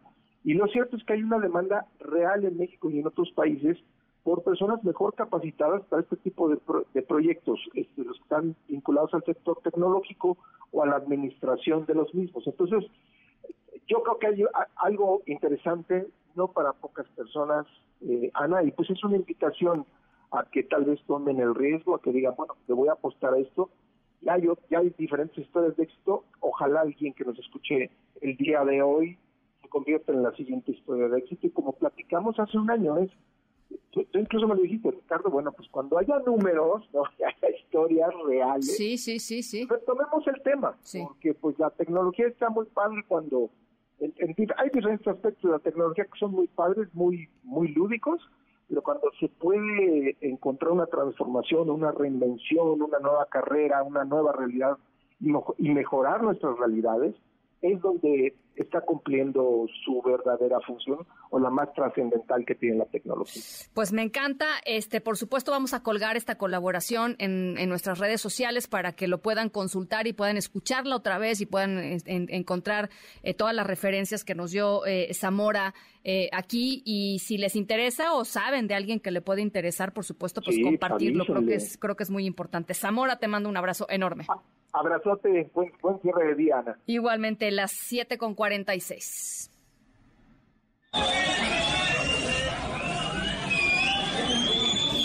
Oigan, fíjense, este, eh, durante todo el día hemos estado viendo eh, videos sobre lo que pasó hoy por la mañana en la estación Pantitlán del metro.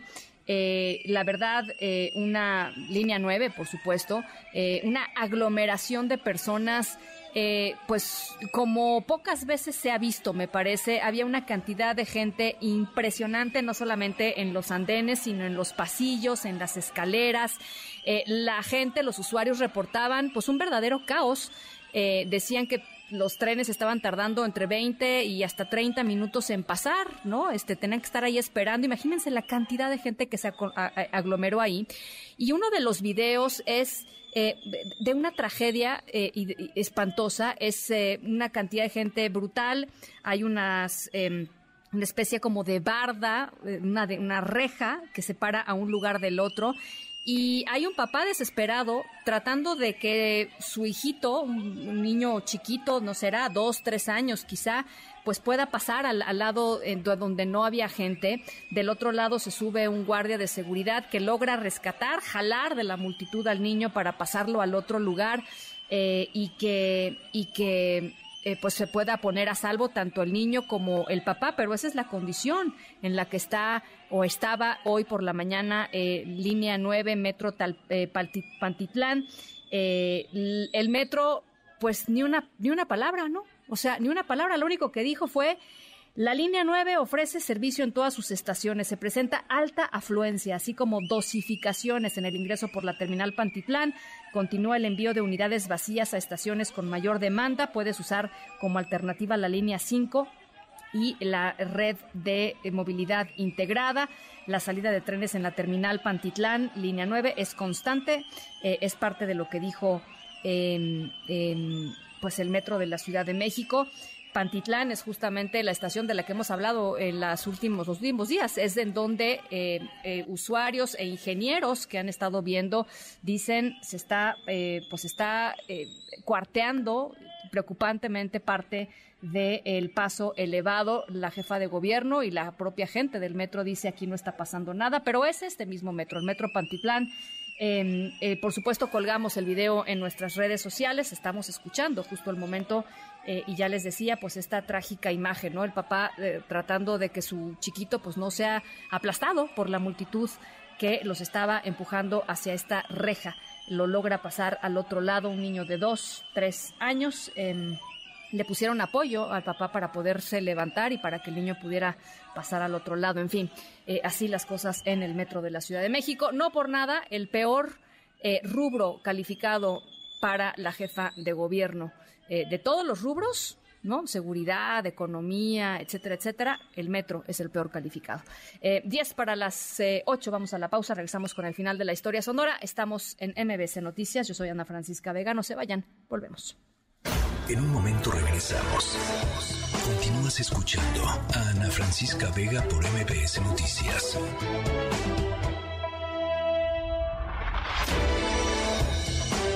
Estamos de regreso. Ana Francisca Vega en MBS Noticias.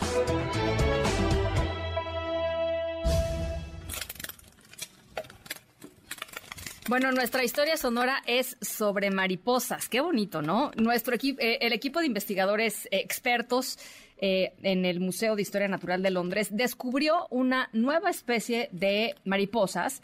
Eh, son color café y en la parte inferior de sus alas presentan manchas oscuras con un círculo blanco en medio. Estas eh, mariposas tienen un parecido al ojo de Saurón, el villano del Señor de los Anillos, y esto hizo que el Museo de Historia Natural de Londres nombrara a las dos variantes de esta nueva especie, Saurona triangular y Saurona aurígera, aunque eh, esperan descubrir todavía más variaciones, así es que seguramente habrá más sauronas por ahí. La directora y curadora de este museo, la doctora Blanca Huertas, colombiana, por cierto, fue la responsable de eh, bautizar a estas nuevas mariposas. La doctora Huertas dice que es importante ponerles nombres que llamen la atención a las nuevas generaciones y a los nuevos públicos para intentar promover la investigación y eh, hacer pues atractiva ¿no? la conservación de, en este caso, las mariposas, pero en general, pues de todas las especies. Eh, la doctora espera traer pues esto, más atención a estas variantes de mariposas porque sus colores apagados y sus tamaños pequeños hacen que los investigadores se fijen menos en ellas. Así es que con estos nombres y la referencia al Señor de los Anillos, la idea pues cobra mucha mayor atractividad. Así es que esa es nuestra historia sonora. Y con eso nos vamos. A nombre de todo el equipo que hace posible este espacio, gracias de veras por acompañarnos en esta tarde-noche de martes. Yo soy Ana Francisca Vega. Los dejo como siempre con José Razabala y todo su equipo en Autos y más. Em, disfrútenlo, cuídense mucho, por supuesto. Nos escuchamos mañana, miércoles, 6 de la tarde en punto.